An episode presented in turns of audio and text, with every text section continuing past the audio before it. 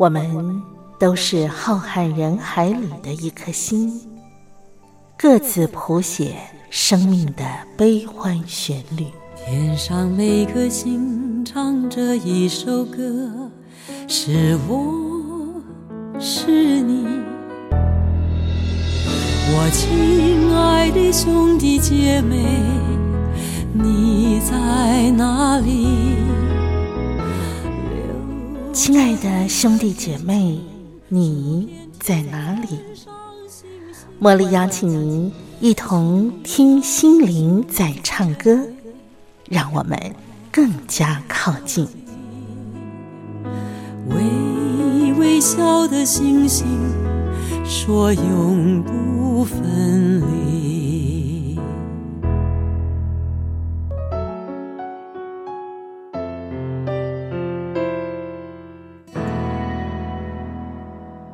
听心灵在唱歌的好朋友，我是茉莉，在台北问候您。感谢您按时在每个星期一跟星期二啊，呃早上的七点到八点啊，或者是深夜的十点到十一点，锁定我们的频道，和我共度一个小时的节目时光。今天节目一开始呢，让我们先来分享啊王建轩先生他的生活智慧，我们一块来听王建轩说故事。王建轩说故事。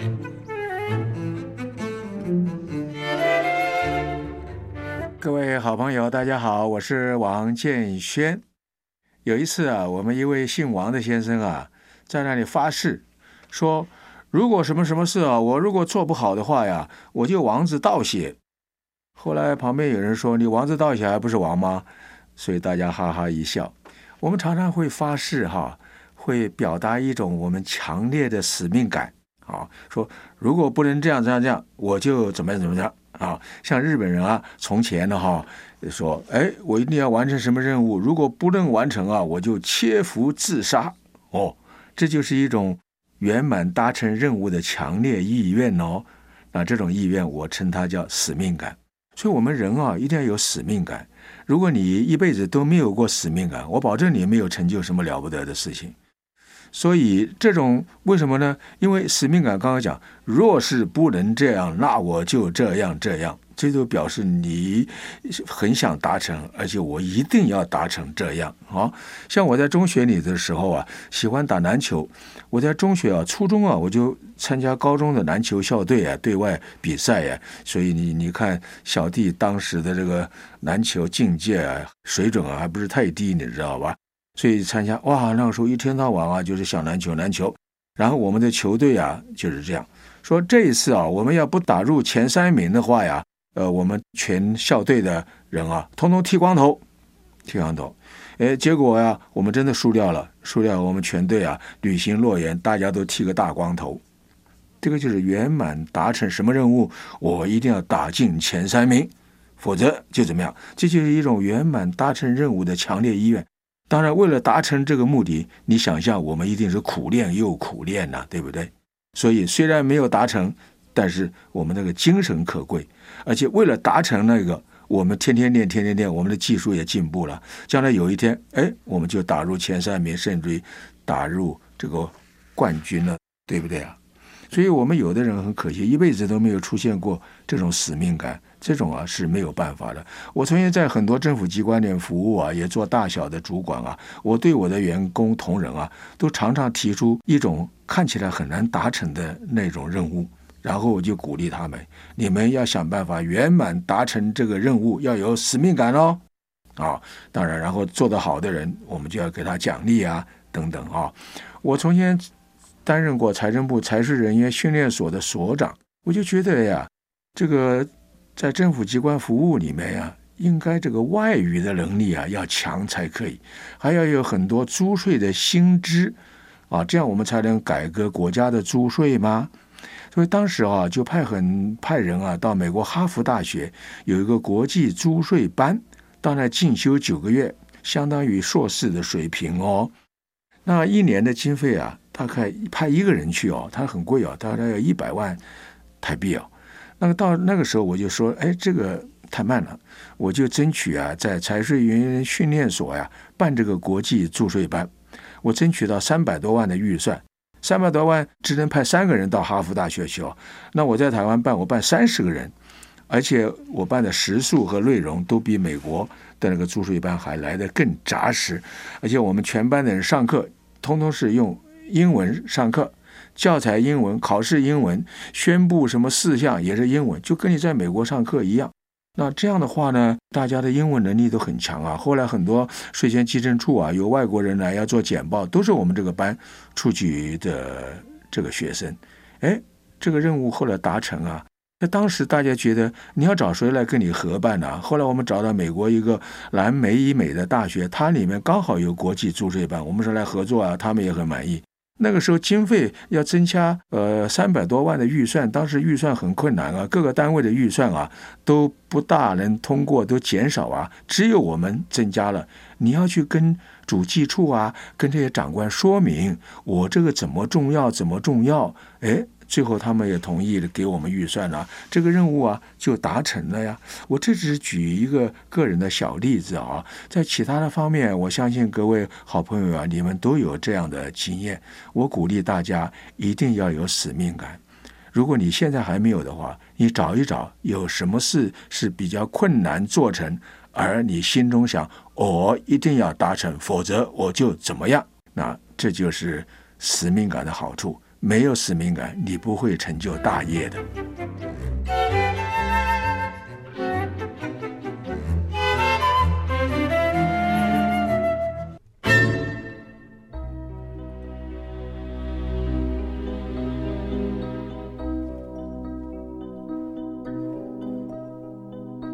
In a place that won't let us feel, in a life where nothing seems real.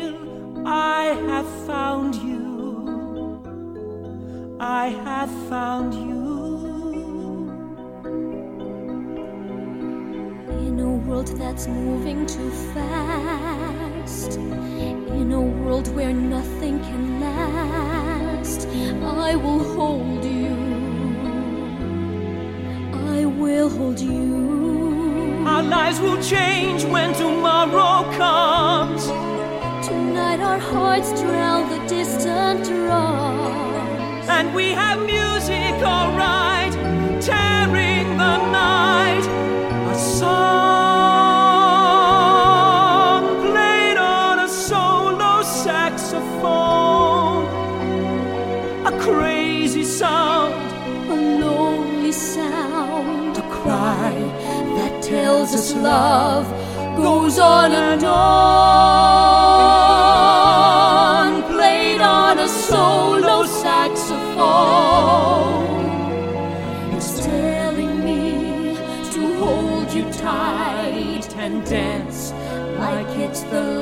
night of the world. On the other side of the earth, there's a place where life still has worth. I will take you. I'll go with you. You won't believe all the things you see. I know cause you see them all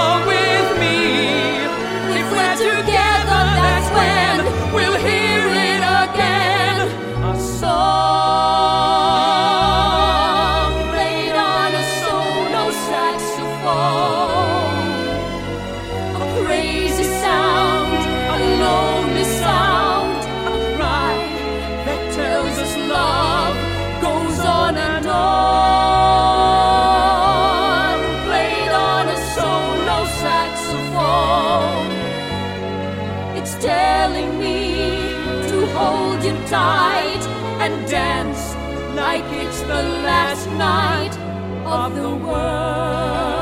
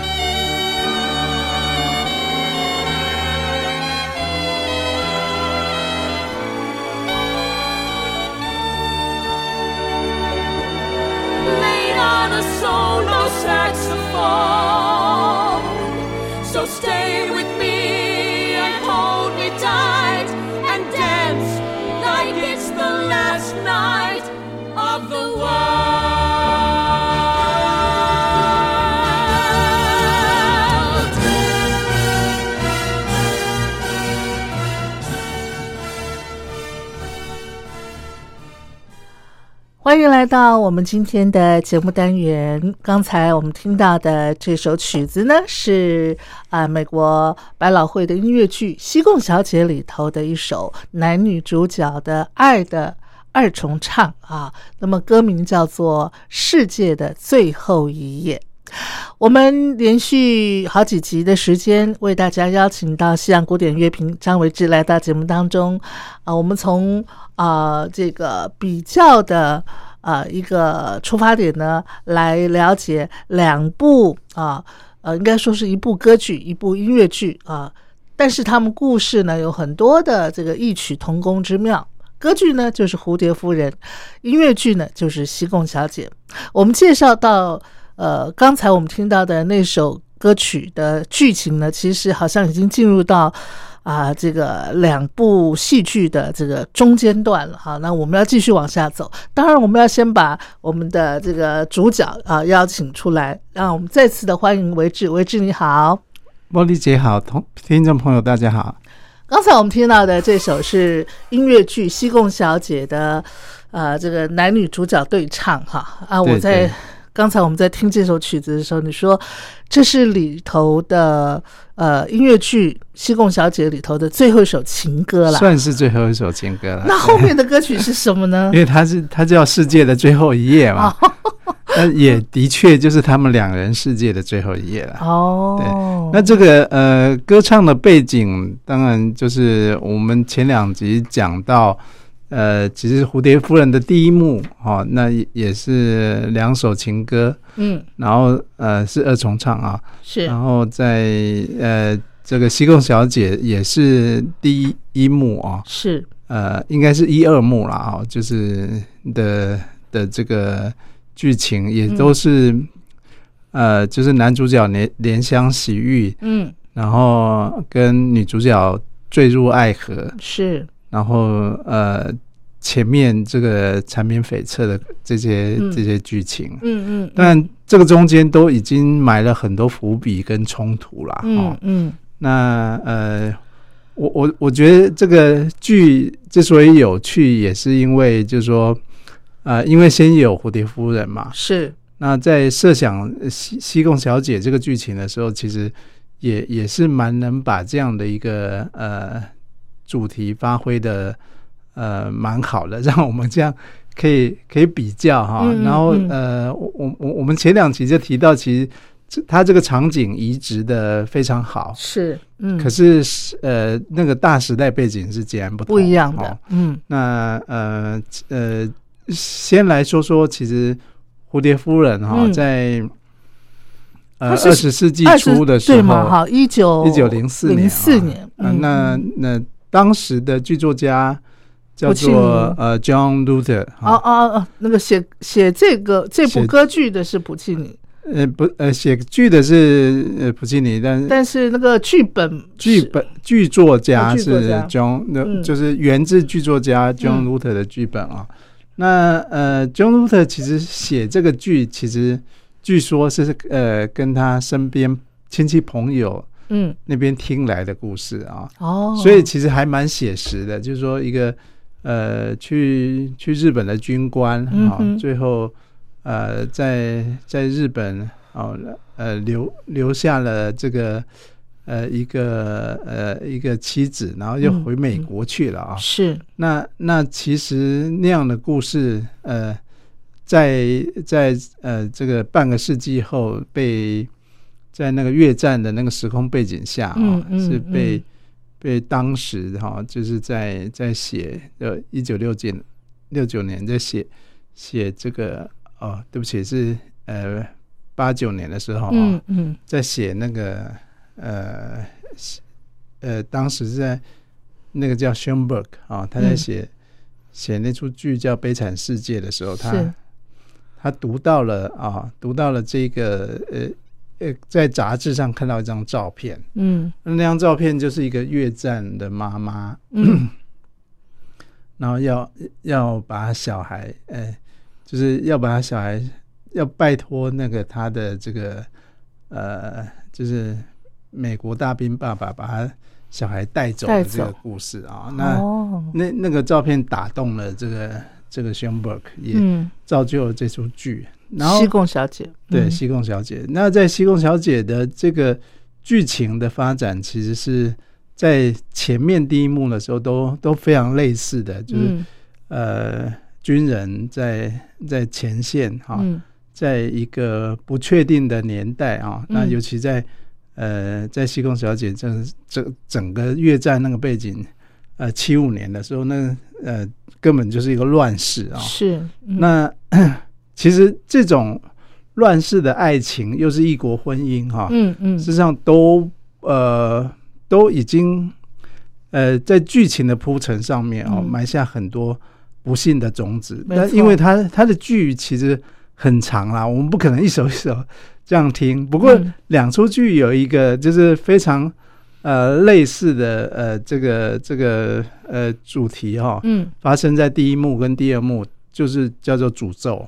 是，那呃，以以这个蝴蝶夫人来讲啊、她其实在呃我们上一周听的那个蝴蝶夫人的进场很美的那段呃女高音的嗯那个、嗯嗯那个进场啊、是，其实那段进场呃之后的那个婚礼啊，嗯嗯。事实上有有个闹场的一一段戏，哦，那是谁闹场呢？当然就是反对那个婚姻的人嘛。嗯哼，其实蝴蝶夫人的一个呃叔父，哦叔父啊，OK，对叔父觉得她呃嫁给洋人哈、嗯然后又嗯。改变自己的信仰啊、嗯嗯，那个是。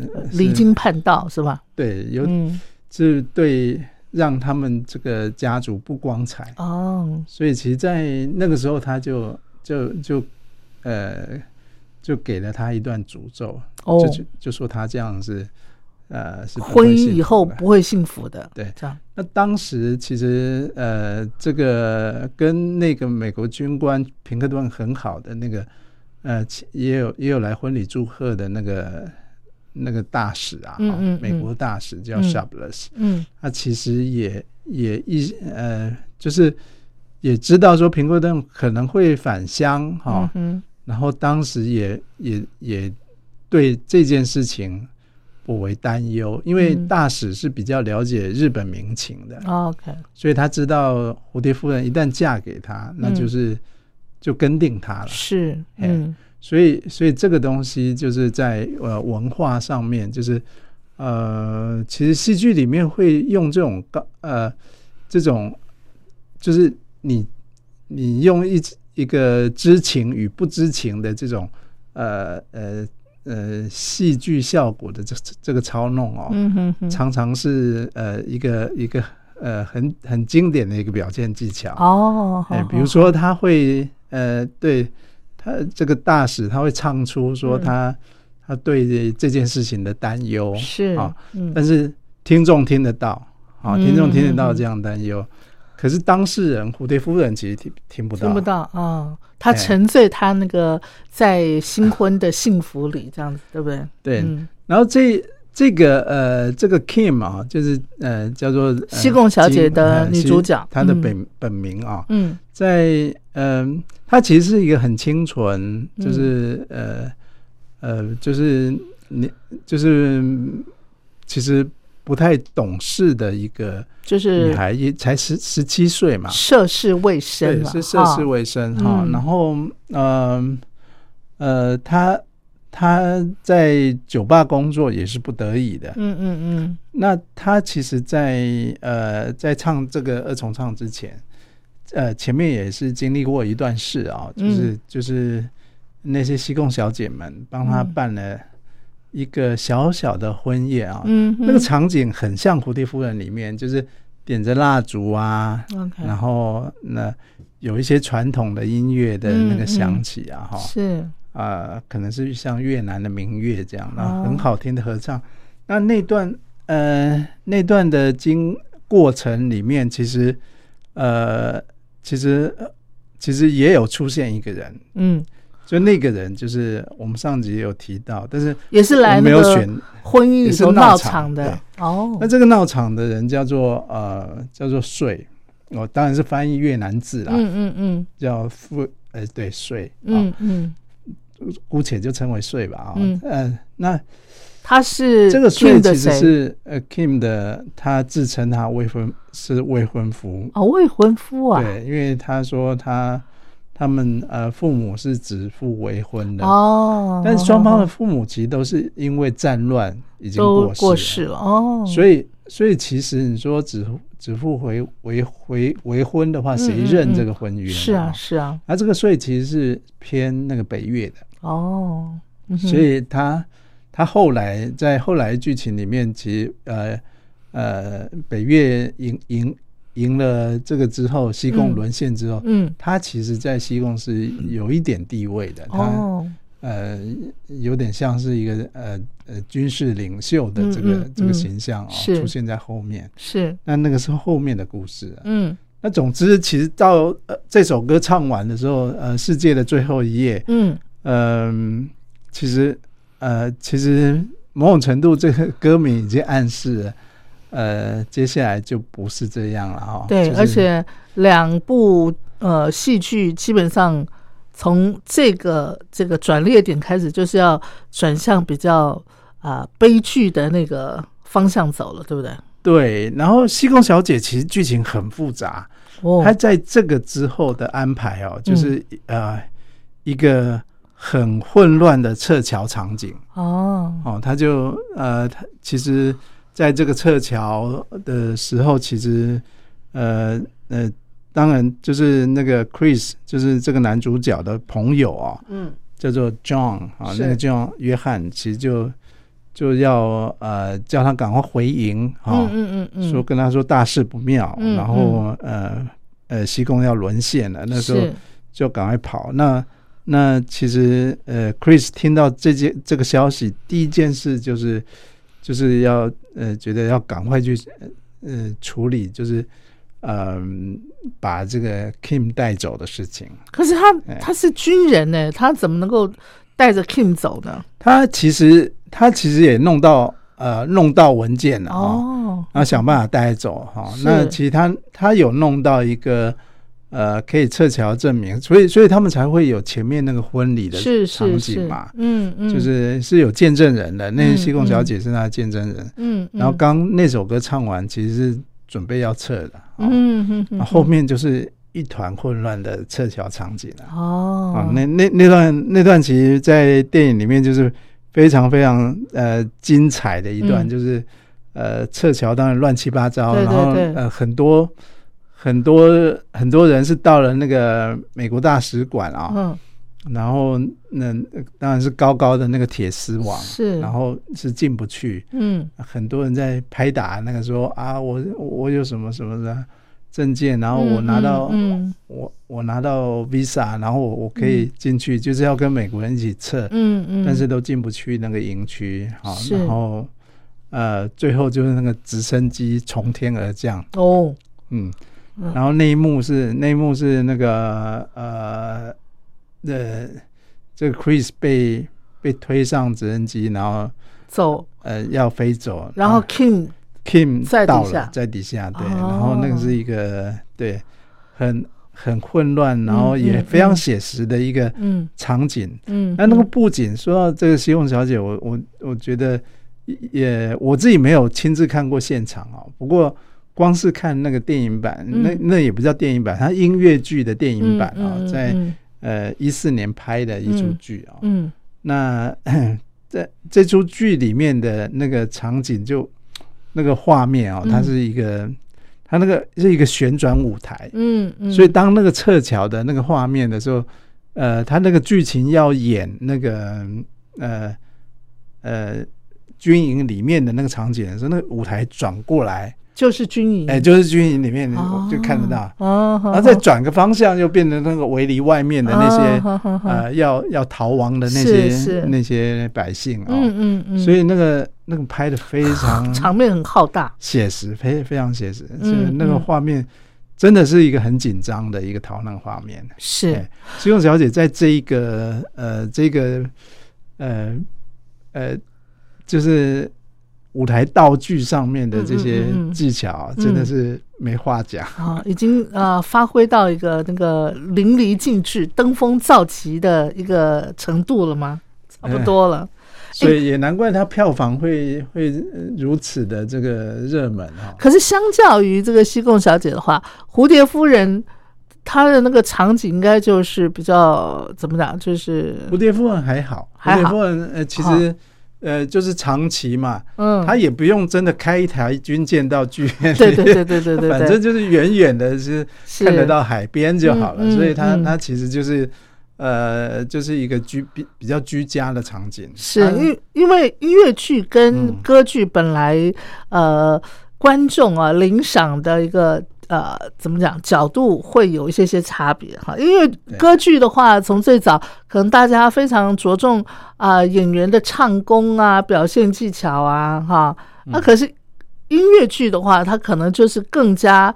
会让观众在声光效果那方面有那种震撼感或者是临场感的感觉。对，嗯嗯，而而且其实像嗯、像以如如果回到像希腊悲剧的这个祖师爷亚里士多德写的诗论里面，他他其实提到呃，就是戏剧的一些要点啊，嗯嗯嗯，事实上你你你是不能写呃。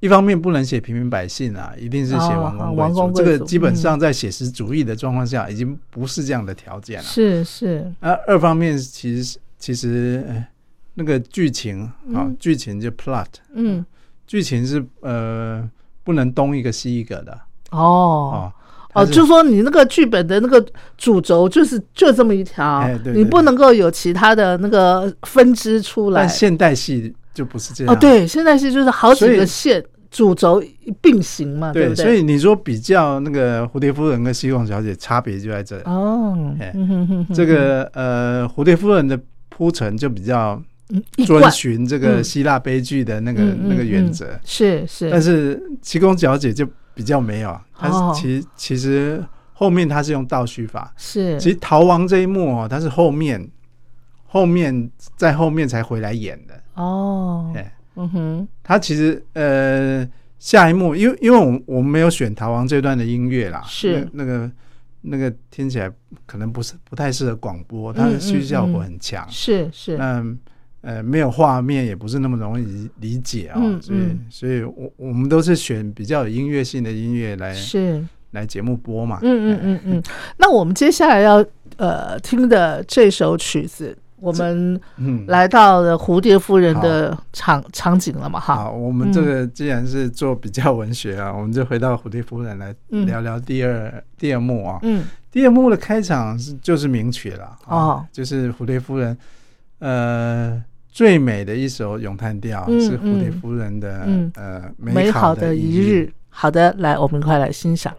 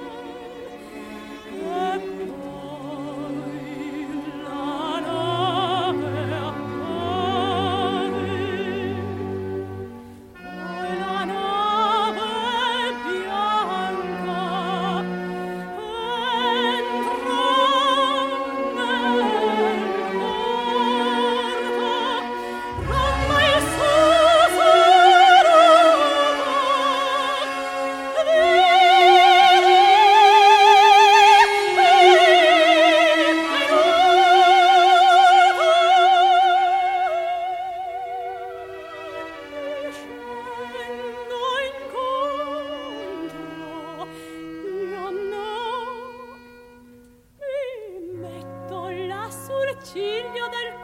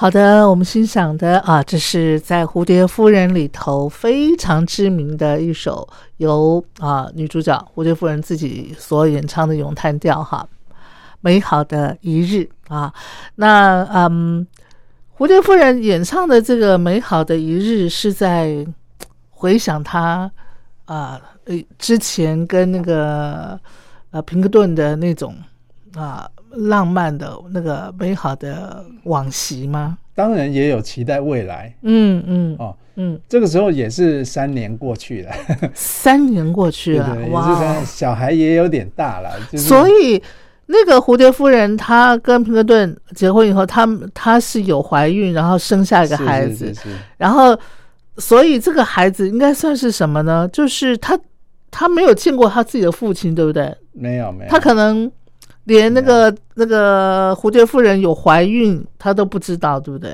没错嗯没错是这样没错，嗯，嗯。甚至就是说呃呃这个情景，这个情景就是说呃呃他他离开了，但蝴蝶夫人不知道他一去就不回来了。是。哦，然后。中间倒没有演说啊，小孩什么时候生出生的啊，嗯然后然后呃，后来呃，这个这个爸爸什么时候走的、啊、都没有演这些东西。嗯嗯嗯。第二场景，呃，就是第二幕那个场景就回到嗯那个一样，就是那个他们在那个海边，是。其实是长崎啦，哈，那个、嗯。那个军港是长崎港。嗯嗯。的的那个海边的一个那个他们的住的地方。嗯嗯。那其其实呃后就是呃生小孩跟跟这个呃就是平克顿回回美国这件事，后来都是用唱的描描述出。来哦那美好的一日也就在唱说他哦，就是那天当然天气很好，嗯哼那他就是他就是呃可以看得很远嘛，嗯所以他站在那个山丘上哈、哦，是。就可以看到那个白色的军舰入港。啊好。哦，他的先生回来了，哦。他就是期盼那一幕，嗯嗯啊嗯。会会来到，哎，维志，你哎知道我在听你讲述这个故事的时候，我就突然想到一首我们台湾非常知名的民谣，叫做《安平追想曲》。哦，它是不是有异曲同工之妙，对不对？不过，呃，我们台湾的这位姑娘，当年她呃这个呃结识的呃国外的军官是荷兰的军官呢、不是美国的军官。啊。早期荷兰有殖民台湾的时候，嗯嗯，嗯，对，然后也是也是像你你刚刚讲的那个故事情节很像啊。那个荷兰军官就回荷兰啦，然后他跟这个台湾姑娘就生下一个孩子。啊、孩子啊，然后那个孩子就是那个嗯棕色的头发嘛，所以那个歌词里头就是说，啊，他是那个金发的的的的这个外貌嘛，这样子哦。真的啊、这我倒还不知道。不过这听起来就是台湾蝴蝶夫人呐、是啊，是啊，哎，你没有听过《安平追想曲》这首歌我听曲吗？过曲名而已，哦，是哈，我不知道故事。啊，那你那你听一下那个《安平追想曲》，它的嗯歌词描述的就是这个故的的这个故事的样貌。真的真的，所以所以不同的文化，其实这样的故事都是在发生。是是是那，那蝴蝶夫人其实这个呃盼盼这个郎君的回来，其实呃呃也很接近了。嗯嗯，其实平克顿确确实是呃有回回日本的计划哦哦所以确确实是是会回来。哦，他有回日本呢。那那当然啦、哈，在这段啊、他要回日本的这段就呃，其实也也差不多在这个时间哈，就是唱完这个美好的一日之后，嗯嗯他他就听到消息。嗯那事实上，这个消息里面，其实，在戏里面就演了很多，一样是那个大使嘛。来嗯嗯其实这个这个中间哈，这个大使呃大使也帮他介绍过一些好人家。嗯嗯，其实很多人，其实包括说帮蝴，蝶夫人介绍好人家，蝴蝴蝶夫人其实是她是呃肯定姿色不错，啊，是。所以追求者是有的。是。哦，其实在，呃，在这个中间就演过一个，就是呃剧情里面也安排过一个追求追求者者到哦到访，嗯哼。然，后他都是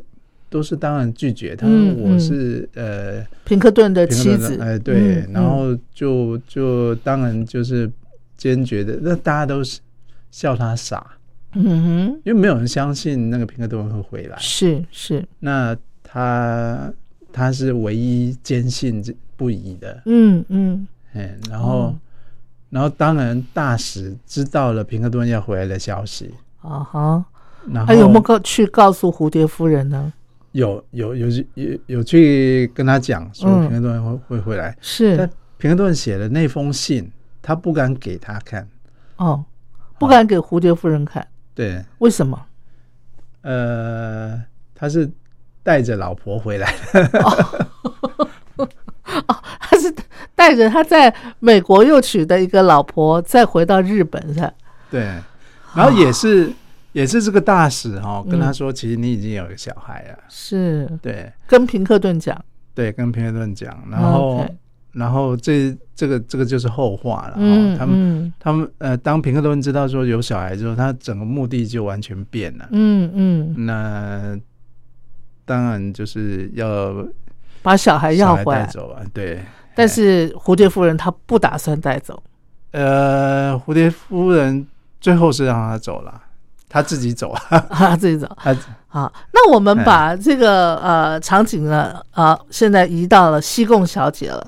嗯西贡小姐的话，呃，基本上她的命运也是跟蝴蝶夫人雷同嘛，哈。对，所以其实西贡小姐、啊，那西贡小姐有有美好的一日吗？有那个为那个 Chris 生下小孩吗？是是是，她也为 Chris 生下小孩，她也是生下小孩的，对，啊，就是。一模一样，就是那个撤侨之后，他没没搭上那个撤侨直升机嘛，然后然后后来就是后来其实那个剧情呃还蛮呃蛮多剧情的，因为后来西贡沦陷那个那个时候是很乱的，嗯嗯。当然他他也都是用倒叙法去、嗯嗯。去再回去那个那个场景，那那个倒叙法是谁在回忆呢？呃是 Kim 哦，Kim 在回忆。对，跟跟蝴蝶夫人一样嘛，哦，好，对他其实转到下一幕的时候，其实是实际上跟蝴蝶夫人一样，也是嗯。转到他那那那个他他该不会也是在海边那个眺望吧？呃 没有，呃，倒不是海边，哦。不过不过是讲了一些往事的话，因为嗯。因为撤侨的那那段时间是其实是非常非常乱的。是，嗯，那要交代说那三年内发生什么事，嗯。呃，音乐剧就呃没有像那个歌剧里面是这么简单处理，用唱的就好。歌剧就唱一唱就把故事说出来了。嗯哇，那个音乐剧是嗯整个翻过来演，它是舞台这样子翻过来，然后哦哦一会一会战乱，然后一会又又是又是战后，嗯嗯嗯那那那个真那个场景真的是蛮厉害的。是是嗯，嗯，那接下来我们要听的就是西贡小姐的呃这个经典的曲子了哈。那这首曲子讲的是什么呢？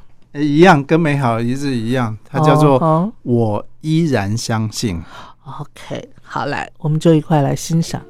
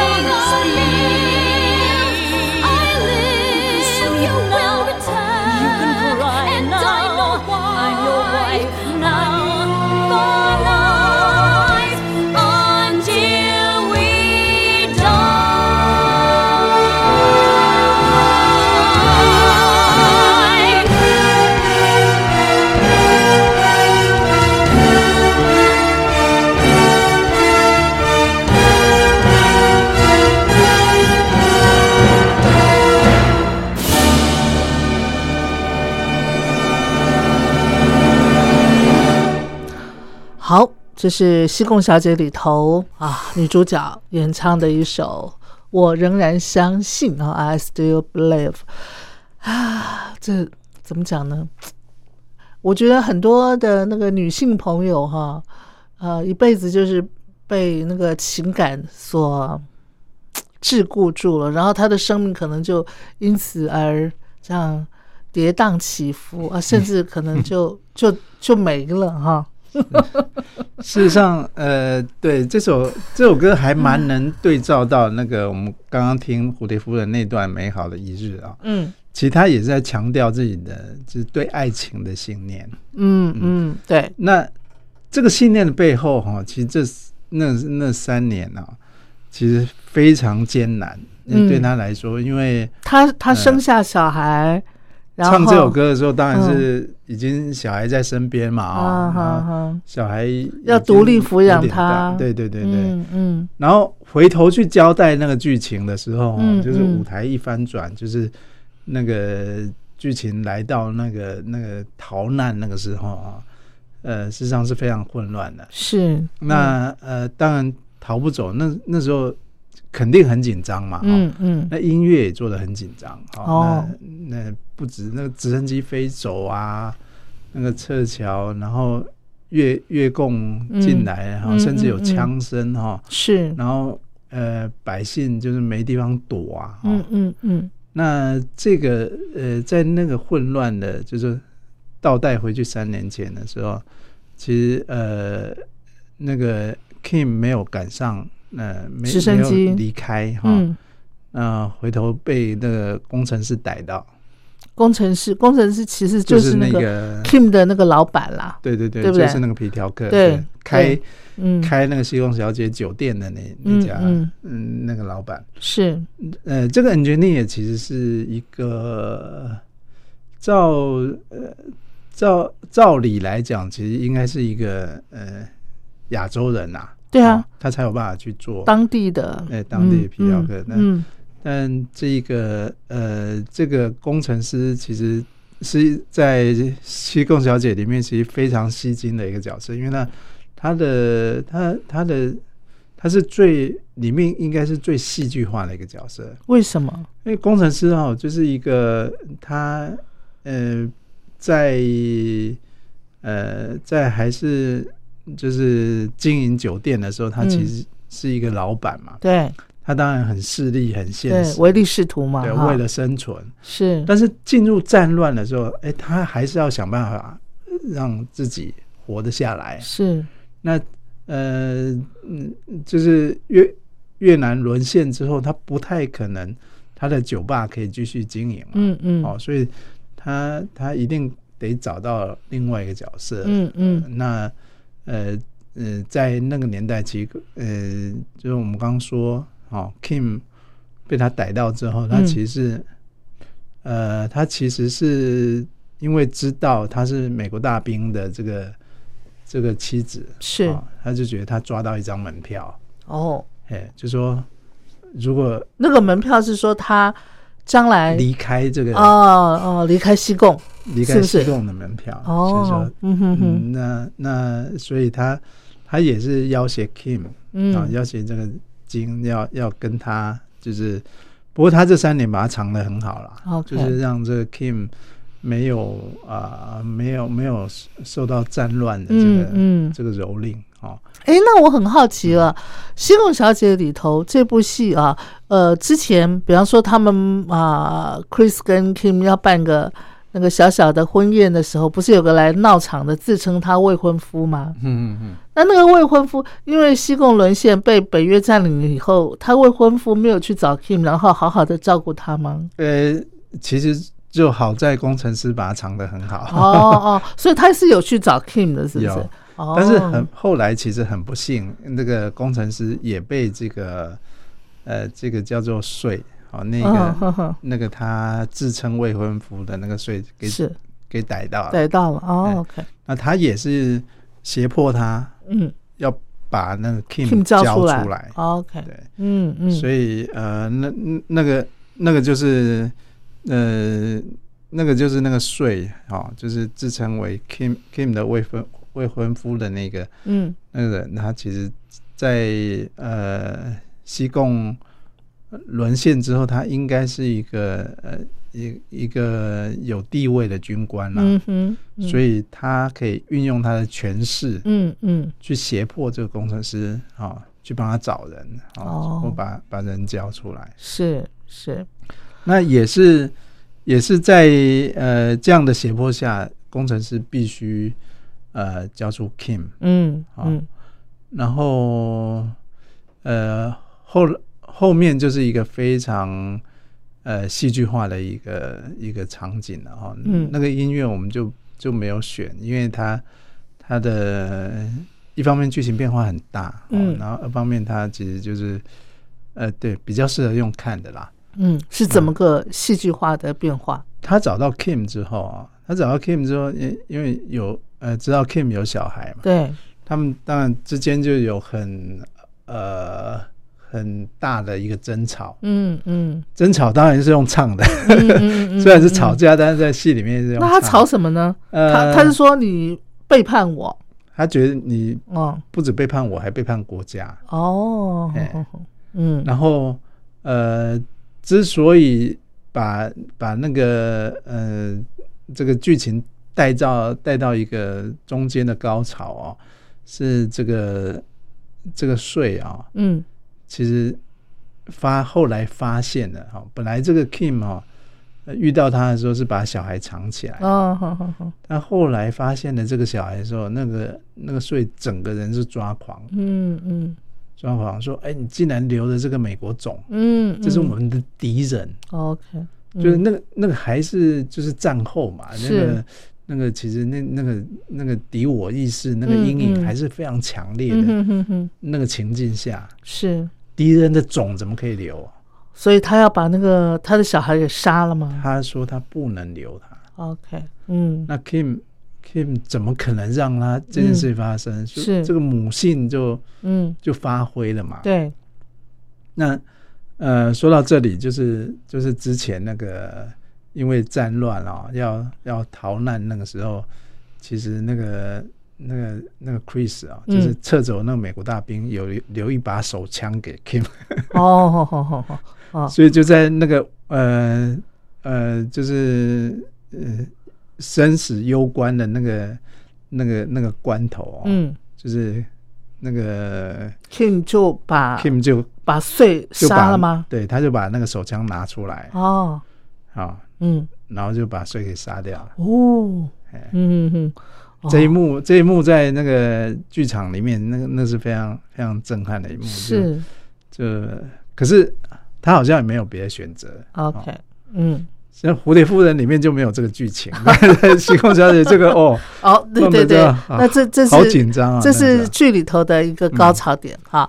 来，我们再回到那个蝴蝶夫人喽。蝴蝶夫人她啊，刚才我们也聊到了，对她她的小孩也生下来了嘛，然后心心念念盼望那个平克顿能够回来，平克顿也准备要回来了，但是他是带着他在美国的老婆回来哈。